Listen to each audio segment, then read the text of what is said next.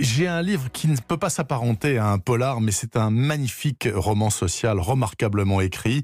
Je vous raconte de quoi il s'agit. Sandrine. Sandrine, bah, elle se trouve moche, flasque, stupide et nulle. C'est beaucoup, beaucoup trop sévère en fait, mais son cher papa la voyait ainsi et ne manquait pas de le lui dire, alors à force, ça finit par rentrer. Désormais adulte, Sandrine mène l'existence absurde d'une secrétaire juridique sans passion, sans amis, sans enfants et sans hommes, jusqu'au jour où à la télévision, elle voit L'homme qui pleure, Monsieur Langlois, dont la femme Caroline a disparu corps et bien. Son fils Mathias à la main, Monsieur Langlois pleure devant la caméra et Sandrine en est toute retournée. Alors, elle va à la marche blanche, comme on dit, en souvenir de l'épouse volatilisée.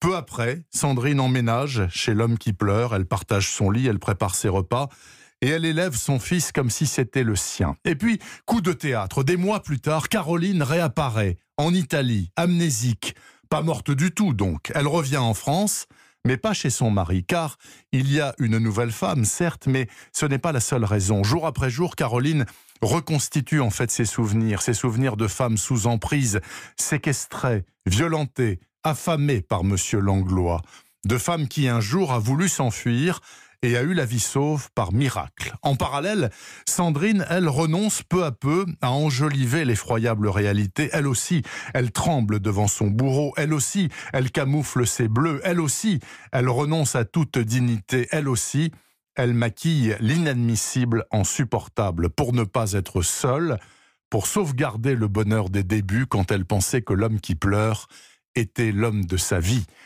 Sandrine sauvera-t-elle sa peau? S'arrachera-t-elle à l'effroyable emprise de Monsieur Langlois? Eh bien, pour le savoir, plongez dans ce prodigieux et rudissime roman de Louise May. Ça s'écrit M-E-Y, ça s'appelle La deuxième femme.